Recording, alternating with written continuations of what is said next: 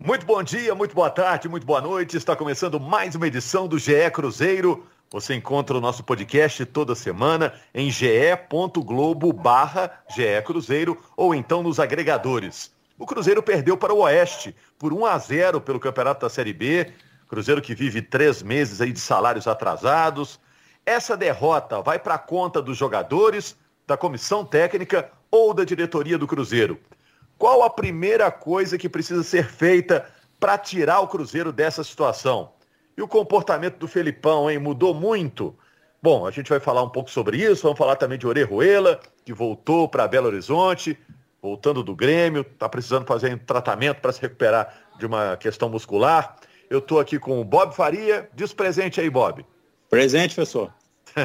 Estou também com a Laura Rezende. Tudo bom, Laura? Tudo bem, Rogério, Bob? Ótimo ter você aqui no podcast. E o Guilherme Macedo, que tem as informações, né? A gente está gravando, gente, o podcast três e meia da tarde desta quinta-feira, né? E as notícias do Cruzeiro estão toda hora surgindo. Geralmente, né, Macedo? É, não são boas notícias, né? E hoje tem inclusive uma reunião de diretoria, comissão técnica, jogadores, não é isso? Estão falando aqui antes da tal reunião, né? Fala Rogério, Laura, Bob, amigos ouvintes. Pois é, dias movimentados do Cruzeiro 2021 começou tão movimentado quanto foi o início também de 2020, praticamente todo ano, para falar a verdade. E com a gente podendo falar pouco de bola, né, para falar a verdade. É muito tumultuado nos bastidores. É, a gente tá aí há 15 dias do fim da Série B, a um mês e meio do início da temporada 2021 e o Cruzeiro não sabe sequer se terá o Felipão como treinador e muito provavelmente não vai ter. E também precisa saber até quem vai poder contar em termos de elenco, né? É, você falou aí sobre esses três meses de salários atrasados, são dois meses e meio de folha, mais o décimo terceiro, e o Jadson Silva foi o primeiro a entrar na justiça, e há um temor muito grande de que haja é, novos casos de, de, de, de, pedido de rescisão na justiça, o que pode prejudicar muito o planejamento para a temporada que vem. Bom, nessa temporada, nessa Série B, o Cruzeiro, no momento, está oito pontos abaixo do G4, que é a zona de acesso para a Série A, e oito pontos acima do Z4. Então a sensação, Laura, Bob, é que o time não vai subir e também não vai cair e vai ficar nessa pasmaceira aí, quatro rodadas que restam, né? Falando do jogo contra o Oeste, é, o Cruzeiro merecia outro resultado que não fosse a derrota para o Oeste? Pelo que apresentou não. em campo, não. É, vamos, vamos, falar uma coisa rapidinho, é, se a Laura me permite. Claro. É, veja bem, é, pasmaceira, eu acho que é a última coisa que está acontecendo no Cruzeiro, porque todo dia tem uma crise, todo dia tem um problema e tal, e isso, isso gera um ambiente de extrema instabilidade, ou seja, não está nada, nada parado, né? mas é, é, um, é, um, é um movimento de muita instabilidade. É, falando especificamente do jogo, é, o Cruzeiro não merecia vencer o jogo. Pode dizer assim, ah, mas merecia pelo menos um empate? Pode ser, porque o Oeste é um time muito ruim. E fez um gol, inclusive, depois de um lance irregular. É, houve uma falta no início da rodada, da jogada. Agora, é, não jogou o suficiente para vencer. Né? Não jogou com, com categoria para vencer, com habilidade para vencer e com autoridade para vencer. Então, é por isso que eu acho que não, que não merecia outro resultado é, diferente de uma derrota, porque falhou demais. Agora, a quem pode ser acreditado isso, essa derrota? É, na minha opinião, aos jogadores, porque quem entra em campo e joga a bola e quem chuta para o gol são os jogadores, não é nem mesmo o treinador, nem mesmo a diretoria. Ah, mas eles estão sem foco. Tudo bem. Aí essa falta de foco pode ser acreditada a outros fatores. Mas a não jogar é responsabilidade do jogador. Laura. É, e esse extracampo também, que é muito conturbado dessa partida contra o Oeste, né? O time não, o elenco não se concentrou como uma forma de protesto por causa desses salários atrasados. Isso, querendo ou não, interfere na cabeça que os jogadores vão para o jogo. Concordo com o Bob que cada um tem sua parcela de responsabilidade, jogadores, comissão técnica, diretoria, mas quem de fato executa, quem entrega, são os jogadores que estão ali dentro de campo. Mas acontece que, tecnicamente, o time do Cruzeiro não tem uma resposta ao nível de agradar, de resultado, né? Não entregam um resultado satisfatório. E o extracampo foi muito conturbado dessa partida contra o Oeste. Tem sido assim durante toda a temporada do Cruzeiro, né? Como o Rogério disse no início do podcast. Cada dia, cada instante que passa, a gente já fica pensando assim, qual que é a nova notícia que vai aparecer do Cruzeiro, qual que é a nova bomba, qual que é a nova dívida, qual que é o novo problema que vai aparecer no Cruzeiro. Parece que esse caminhão de, de coisa ruim do Cruzeiro não tem fim.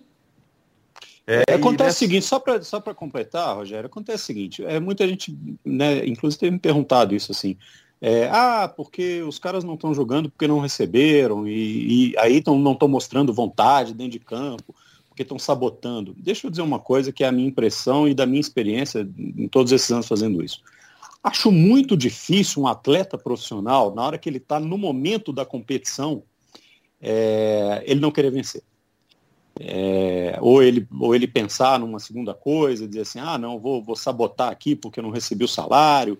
No momento do jogo, isso é muito difícil, porque o cara ele é condicionado a jogar e querer a vitória e querer vencer. Onde é que isso atrapalha? Atrapalha na preparação para o evento.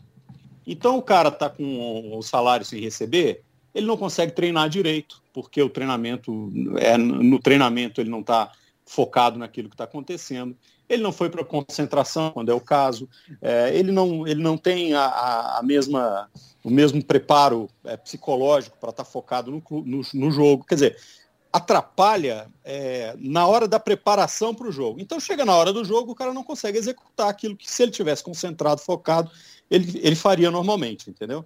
Aí que eu acho que é o grande problema. Não na hora do jogo, não que o jogador chega assim, ah, ok, não receber salário, também vou chutar essa bola para fora. Duvido, duvido que o jogador profissional em qualquer instância faça isso.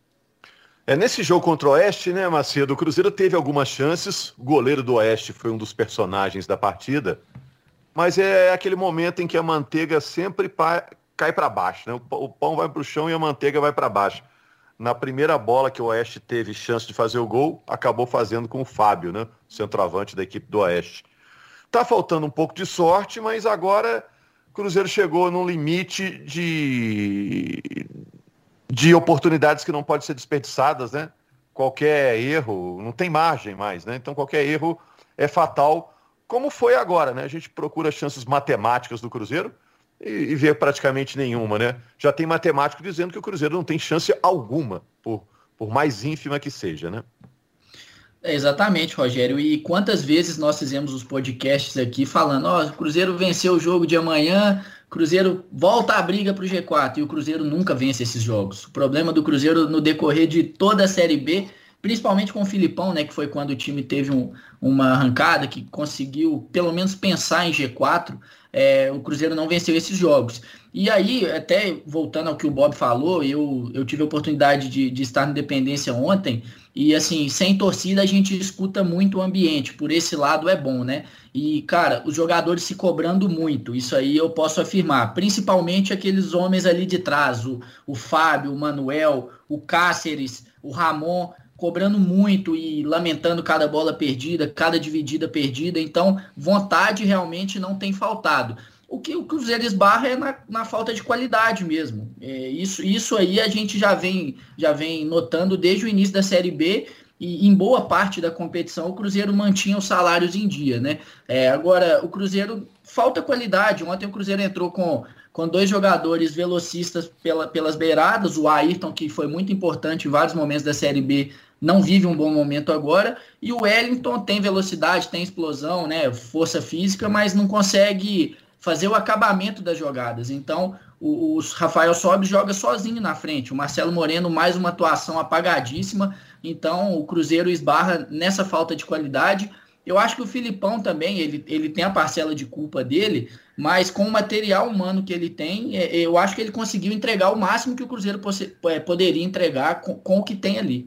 Não Macedo, resta dúvida que o, o elenco do Cruzeiro, com que, desde que o Filipão chegou, evoluiu. Isso aí é muito claro, acho que para todo mundo que, que consegue ver. Tanto que ele pegou o, o, Cruzeiro brigando ali na zona da degola da Série B e conseguiu entregar, desde que ele chegou, é A nossa briga é contra, contra o Z4 e permanecer na Série B. O papel dele, ele cumpriu ali. Fato é que o elenco é muito limitado, como o Macedo disse. O problema do Cruzeiro agora vai ser saber se o Filipão vai ficar para montagem desse elenco pensando na próxima temporada. Porque se manter esse elenco do jeito que está, a gente sabe que muita gente vai sair, vai, vai ter uma mudança muito grande. Mas do jeito que está, mantendo novamente para uma Série B do ano que vem, que vai ser muito mais disputada, a gente está falando de quatro times aí que vão cair da Série A, que vão vir muito fortes, vamos colocar aí Botafogo, talvez Bahia, é, e dois que subiram aí da Série C, Remo.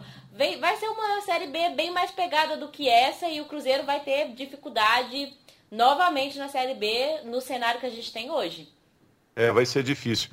Agora, Macedo, aproveitando que você esteve lá, nem sabia que você estava lá trabalhando no jogo de ontem. Eu e o Bob, a gente estava no estúdio fazendo a transmissão desse Cruzeiro e Oeste. E o Bob vai querer falar sobre esse assunto que eu vou perguntar para você.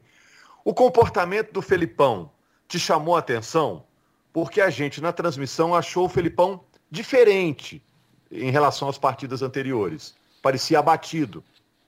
É, eu achei ele mais quieto, digamos assim, né? É, parecia que a cada erro do Cruzeiro ele, ele parecia mais desanimado do que com forças para corrigir aquilo ali, entendeu? É, teve gritos à beira do gramado, como é, é, é, normal do Filipão de, de fazer, mas a cada lance, a cada lance que o Cruzeiro errava, um passe errado, uma bola perdida no meio campo, ele se virava para o banco de reservas, apoiado assim na, na, parte superior do banco, olhando assim com, com a cabeça sobre o braço, parecendo desanimado realmente. E eu estava lá na tribuna de imprensa, que a gente assiste o jogo da tribuna, então estava é, bem de frente para o banco, então fiquei observando bastante o Filipão no decorrer do jogo. E os auxiliares dele estavam próximos a mim ali, é, o Carlos Pracidelli e o Célio Lúcio, né, que na verdade o Célio é auxiliar fixo da comissão do Cruzeiro.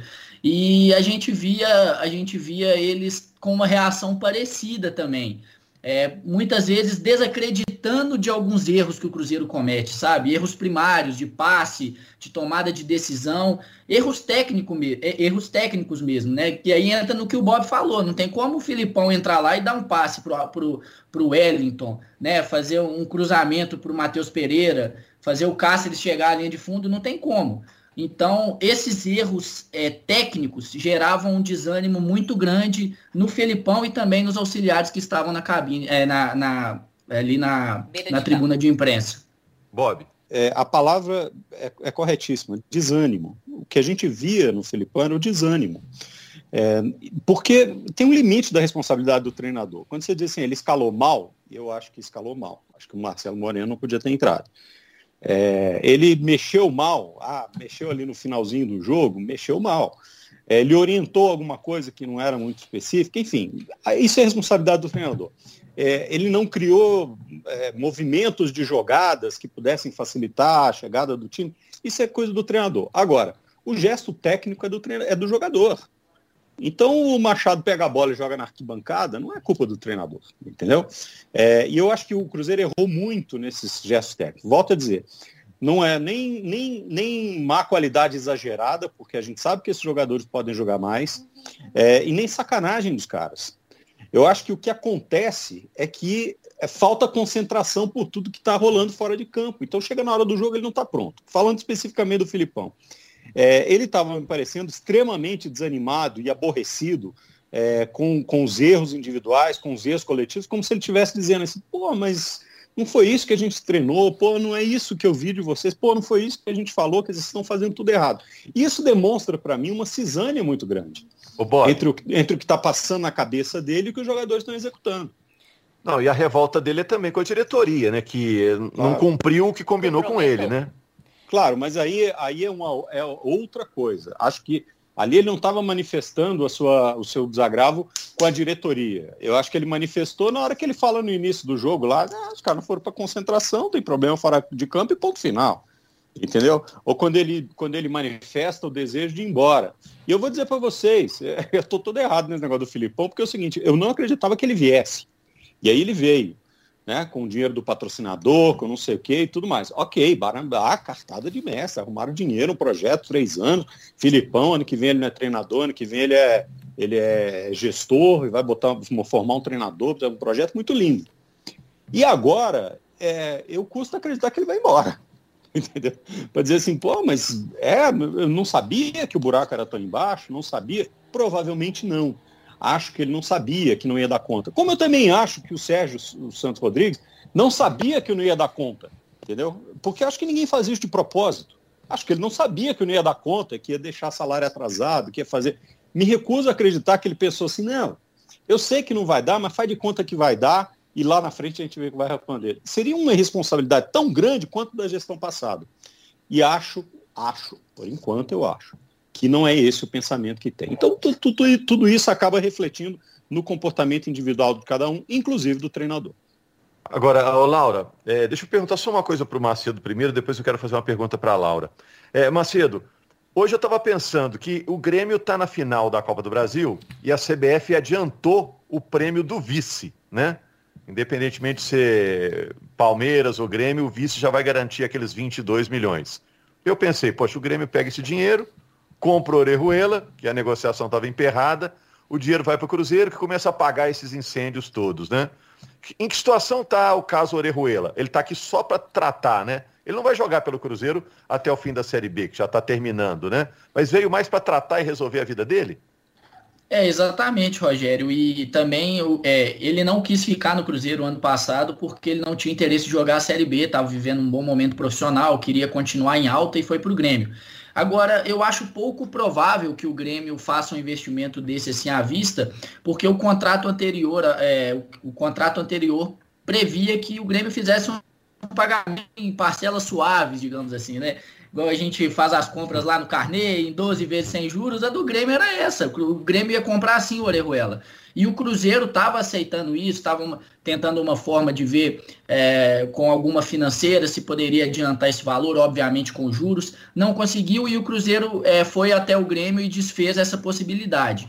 Então o Grêmio também não, não, tem, não tem interesse de pagar esse valor à vista. Não estou dizendo que não pode ser feita uma composição, talvez o Grêmio adiantando parte desse valor os clubes ainda estão negociando. O Cruzeiro foi atrás novamente do Grêmio para oferecer o Orejuela e está analisando. O Orejuela, além de ter um salário alto, hoje talvez no elenco atual do Cruzeiro seja o jogador que, que mais tem validade de mercado, digamos assim, né? Uhum. Porque o restante estava na Série B, muitos deles não conseguiram uma sequência tão grande, então vamos, vamos aguardar, mas jogar pelo Cruzeiro ele não joga mais. É, na chegada Eu acho muito improvável, que... Rogério ele disse que tem propostas de, de vários clubes, né?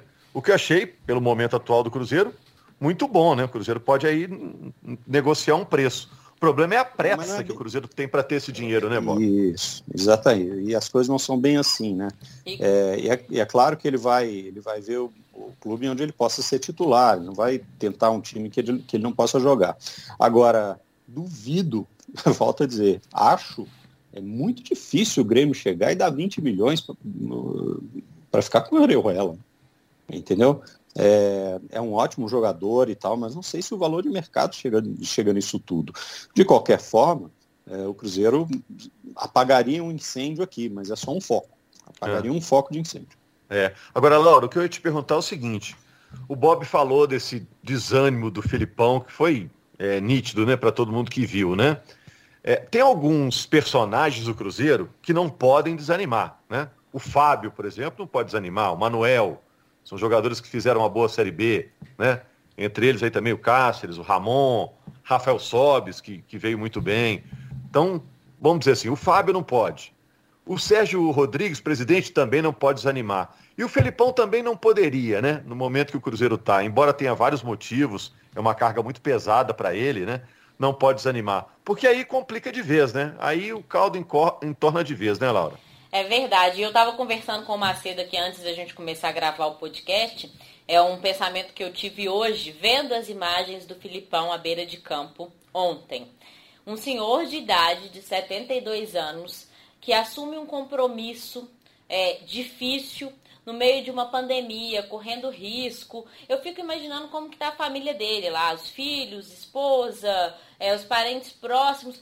O tamanho dessa preocupação, porque não é um, um, um risco, não é uma vulnerabilidade só é, física por causa do momento que a gente está vivendo de uma pandemia, mas é uma vulnerabilidade emocional também, né? O Filipão está assumindo um compromisso que é uma pressão gigantesca para cima dele ali. A gente sabe que o Filipão não tem culpa de, do momento que o Cruzeiro está vivendo, mas ele se comprometeu a estar ali como líder daquela equipe. E a pressão que ele tem hoje é muito grande é, em cima dele. E eu fico pensando, ele quis estar ali. Ele assumiu, como o Roger, o Bob disse, é, quando cogitaram a possibilidade do Filipão, eu falei que era um delírio, né? Eu falei, o Filipão não vai aceitar isso não, gente. O Filipão não vai. O Filipão tá quietinho lá, já tá mais na idade, não vai aceitar isso não. E, e ele aceitou. Só que, como vocês disseram, eu acho que ele não tinha o tamanho da dimensão que é o problema Cruzeiro hoje. É, e ele não precisa disso, porque ele Exatamente. é um técnico campeão do mundo, tem mercado. Quem não quer ter um técnico campeão do mundo, que desvia também o foco de vários problemas, Exatamente. que chega em qualquer cidade, vira uma grande atração, ele tem muito mercado. Agora, só para a gente terminar, gente, porque o Cruzeiro agora pega o Juventude, o jogo lá em Caxias. Então, o Felipão, acredito, né? Vai lá para o interior do Rio Grande do Sul, da onde ele veio, né? Vai também é, curtir essa viagem, né? Talvez faça até bem aí para o Felipão. É, hashtag fica Felipão, hein? Acho importante o Felipão ficar, porque foi a boa notícia do Cruzeiro do ano que passou. Uma pergunta que não é nem uma pergunta de um milhão de dólares, né? Pela situação do Cruzeiro, uma dívida de um bilhão, é pergunta de um bilhão. Qual a primeira coisa que o, que o Cruzeiro deve fazer para sair da situação atual, que talvez seja a pior situação da história do Cruzeiro? Ou seja, perdeu para o último colocado da Série B. É, um, é, é uma mancha para a história do Cruzeiro. Rogério, tem que arrumar o entorno do campo, né? É, até a gente escreveu lá para o GE. Globo hoje a análise do jogo de ontem que o extracampo do Cruzeiro é muito mais assustador do que a derrota para o Lanterna da Série B. Então tem que arrumar, a gente vê tudo isso que a gente falou aqui, que não diz respeito ao jogo, mas que também influencia no que acontece dentro de campo, salários atrasados, os jogadores não concentrados, isso tudo tem a ver com o que está acontecendo lá, com a diretoria, com o presidente. O que acontece é que os jogadores ficaram muito chateados de, dele ter feito uma reunião na segunda-feira apresentando o André Mazuco e não ter feito, é, não ter falado sobre os salários atrasados, não ter dado um prognóstico para os jogadores em relação à, à quitação de ao menos um mês, né? Então o Cruzeiro tem que arrumar isso, tem que ser mais transparente com os jogadores. É relação de confiança. Se o Felipão sair, é justamente por essa quebra de confiança. E uma fala dele foi muito sintomática, ele falando que é, esse protesto dos jogadores foi uma forma de conversar com a diretoria. Poxa, não está tendo esse diálogo? É um que mínimo diálogo que se deve é esse ter. que é um protesto, né? É, exatamente. É, o mínimo que tinha que ter é um diálogo da, da presidência com os jogadores, com a comissão técnica. Então eu acho que é isso. O Cruzeiro tem que arrumar o entorno. A gente, é, no início do ano passado, a gente viu com o conselho gestor as coisas ficando mais ajeitadinhas depois de uma, de uma, de uma situação complicada que passou com a gestão anterior do Wagner Pires. E aí depois também com o próprio Sérgio, eu acho que um início muito bacana, é, todo mundo aglutinado para tentar resolver esse problema do Cruzeiro, mas isso se perdeu em algum momento. Então o Cruzeiro precisa retomar isso, organizar coisas fora do campo para que os resultados dentro dele voltem a ser bons.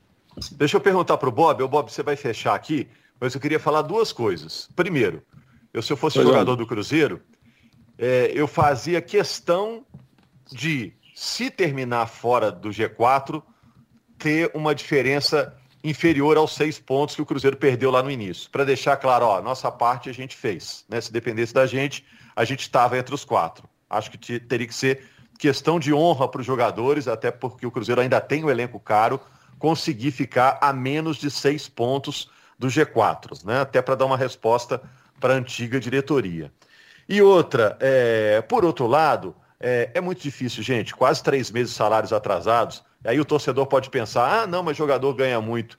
Nesse elenco do Cruzeiro, isso não é uma total verdade. Tem muito garoto ali chegando agora, ganhando pouco, que é arrimo de família, que viu agora a primeira oportunidade de ganhar uma grana, dar outra vida para a família. Alguns estrearam no profissional esse ano. Então é muito difícil. Eu não sei se eu teria cabeça como jogador de ficar jogando com três meses de salários atrasados, né? É, eu acho que cada história é uma história cada jogador tem ali uma história, tem uma necessidade, tem uma demanda, tem, enfim. É, e, eu, e como eu disse, eu acho que isso não atrapalha na hora, assim, não atrapalha, não, não tira é, a vontade do cara jogar. O que ele tira é a, a concentração dele para jogar e para treinar, principalmente. Então chega na hora do jogo, ele não consegue executar aquilo que tem que ser executado. A gente sabe que tem jogadores ajudando, é, funcionários do clube, tudo isso está acontecendo. Né? É, e, e, e, ontem o Rafael Sobres falou assim, ah, esses jogadores estão aqui, são heróis e tudo mais eu acho que está todo mundo no pacote, né? Está todo mundo no pacote, porque em algum momento alguém aceitou o desafio. Ninguém, ninguém tomou uma, arma na cabeça e disse vai lá e joga, entendeu? Então, em algum momento alguém aceitou o desafio, é, diante de condições que não estão sendo cumpridas.